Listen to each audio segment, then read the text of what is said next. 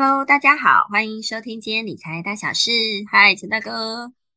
Hello，小郭你好，各位听众大家好。是陈大哥，刚刚诶，我们上一集有聊到，现在呃，因为美国在打通膨，所以全球都在这个升息的这个状况之下。那我们也收到了这个听众的一个问题呀，我们可以来请教陈大哥吗？啊，好的，请说。好，那这个这个听众是这样问的哈，他说：“我现在有个矛盾的点，富爸爸那些观念都说买房是负债，就是有房贷。那但是那些有钱人也不都是靠出租房子以及被动收入来致富，那也是要买第一间开始起头。”所以我一直好挣扎，要不要存钱买房子？那嗯，这个听众的问题，陈大哥可不可以也给我们一些分享呢？啊，当然，其实这个听众的这个问题，其实在呃代表我们这个听众啊，前面几集有一些没有听到哈。那其实我们之前也分分享过这样的一个概念，嗯啊啊这样的一个解决的方向，或者是。呃，应该是说属于个人的部分，个人的想法的部分是这样，就是它其实是跟时间有很大的关系的。哦，哦，时间很大的关系。那呃，比如说，比如说他是在过去的那个年代里面，他曾经买过这个利息，呃，放款利率呢三八十二趴的房子。那假如呢，他的他的这个各项收入。啊，薪资、被动收入加在一起，能够足以能够缴纳这个呃房贷，嗯，他能够熬得过这一段风险。那么随着时间，随着我们这个各项的指标往上升的时候呢，原则上呢，其实就能够把这个房价的部分啊，哎拉上来，拉上来。那么等到你把这个房屋出售的时候，你就发现，哎，这个是赚钱的，嗯。啊，这个里面又涉及到一个核心，就是我们一直提到的所谓的取得成本的问题，是，啊，所以我刚刚也跟听众分享，就是说，在这个，呃，过去的这个房价比较低的情况之下，我们比较容易能够议价，嗯，啊，能够跟这个卖方能够讨论出比较好的价格。那可是现在这个阶段，不管是电商也好，也不管是说呃后期在买的人的成本也好，是它的成本已经拉高了，它是不可能会便宜卖给你。比如说他一瓶他就买六十万，他怎么可能四十万卖给你？嗯，因为这也是市场所允许的。纵使说今天他因为各项经济原因造成他无法再负担这个房子。他送到法院拍卖，最多最多也是打八折而已。嗯，是对。那当然，他如果第二拍、第一拍没有拍出去，第二拍、第三拍，可是我们从法拍的最近的这个指数去看的话，最多最多大概也是能够打到九九九五折，已经算是很高了。是。啊，所以说简单的说，我们各位听众可以从这个指标的上面去看到，说其实最最大溢价空间大概就是只有零点五趴而已。嗯，啊，零点五八而已。那啊，升级、疫情、缺工、缺料，好，美国大量印钞票，当然这些所有的指标，通通都指向于似乎房地产会往回跌。对，哦，那那因为我们也不是神，我们也没有办法透过宝贝的方式来知道。哦，那所以说。呃，我们只能从过去的经验里面来告诉我们，整体的大经济方向往下跌的情况下，当然会往下拖，往下拖，这是没有问题。但是真正真正能够影响到是否愿意买房的情况，是必须跟你取得的成本有绝对的关系。嗯，所以我们跟各位听众分享是说，假如你要买的是现在的房子，因为我刚刚听到他是说要不要存钱买房。这个是两个概念的问题，存钱是本来就必要。哦，买房我们要看时机。对，好，买房看时机啊。那也就是说，你现在开始存钱，所以机会是留给有准备的人。那存钱这件事情就是在准备。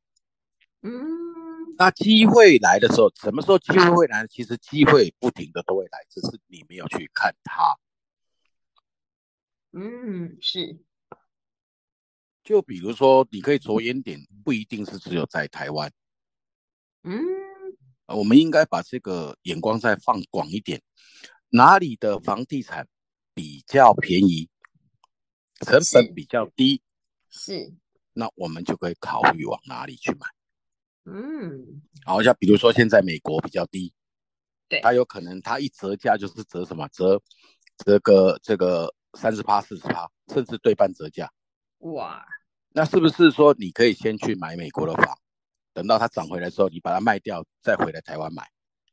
嗯，这都是一个想法，我是都有想法，只是我们不敢去做这样子的一个想法。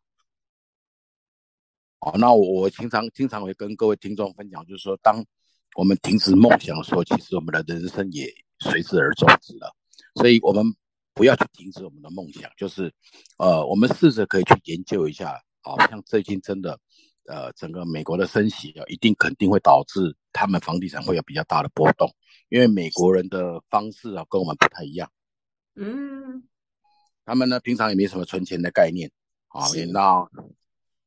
一旦呢，随着升息上去之后，各项指标往上点升的时候，是势必他们也也会把这个房产的部分呢做一个所谓的处置。那也也许可以考虑在呃去做一下功课。那当然，你如果觉得没有那么大的投国际观念的情况下，那存钱还是仍然必要的。嗯，我们可以，我们也可以等到呃房市再回温的时候，然后再来呃去买。再再去买购置这个不动还有房地产，那购置房地产等你成本取得成本比较低的情况之下，你也能够挨得过啊，挨得过涨价的这一个呃中间的这个这个这个期间，那么自然而然买房地产当然是一定必然啊。那假如说啊，假如说你的取得成本比较高，你要挨不过去这个升息的冲击，每个月要缴的房贷你又没办法，又又受到冲击，那么自然而然你就不应该去购置房地产。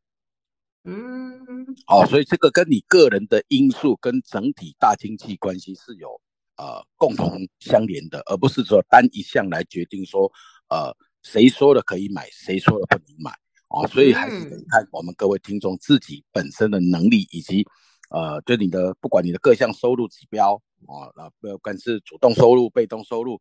各项指标加在一起之后，再来看一下我们这个当前的局势跟整个景气的影响，哦，然后以比较低成本取得，挨过整个贷款的这个涨价空间这个期间，那么最后一定会取得胜利的成果，哦，所以在这边呢，跟我们这个听众来做这个分享。是，谢谢陈大哥。简而言之呢，我总结一下，就是，哎，口袋要够深，可以经得起这个利率上面的一个波动，然后要有准备足够的现金流。是，对，那这样子才能够就是在呃比较低的成本的时候入手的时候，在升息的时候也不会影响到我们这个呃房子就缴不缴纳不出来，然后最后要被。被反而拍的这样的一个隐忧。那其实口袋够深这件事情，假如你还口袋不够深，我认为我可以建议是，我们就把整个知识给加广。啊，好，那因为因为。因为不可能说立马口袋就深，除非你的口袋破掉嘛，我直接就通到裤管底下，那就够深了。那那我们，但是我们可以来把我们知识增广，因为现在是整个资讯流通的时代，我们事实上可以发，可以去花一点时间在这上面来增加我们，就是除了业业这个我们平常的工作之外的尝试哈，可以把它啊不要把它拿来划手机。哦，滑手机我们滑一些比较有用的的资 资讯到我们头脑里面去哦，那可以相信一定会对我们听众带来帮忙帮助的是。是，好的，非常谢谢陈大哥，不客气。好的，那我不知道这样子有没有解决到我们这个听众的问题。那我相信存钱，然后多做功课，多比较，然后增加自自己其他的哦财经的知识都非常的重要。是是是，没错。呃，那我们这集到这边喽，谢谢陈大哥。好，谢谢小郭，谢谢各位听众，拜拜，拜拜。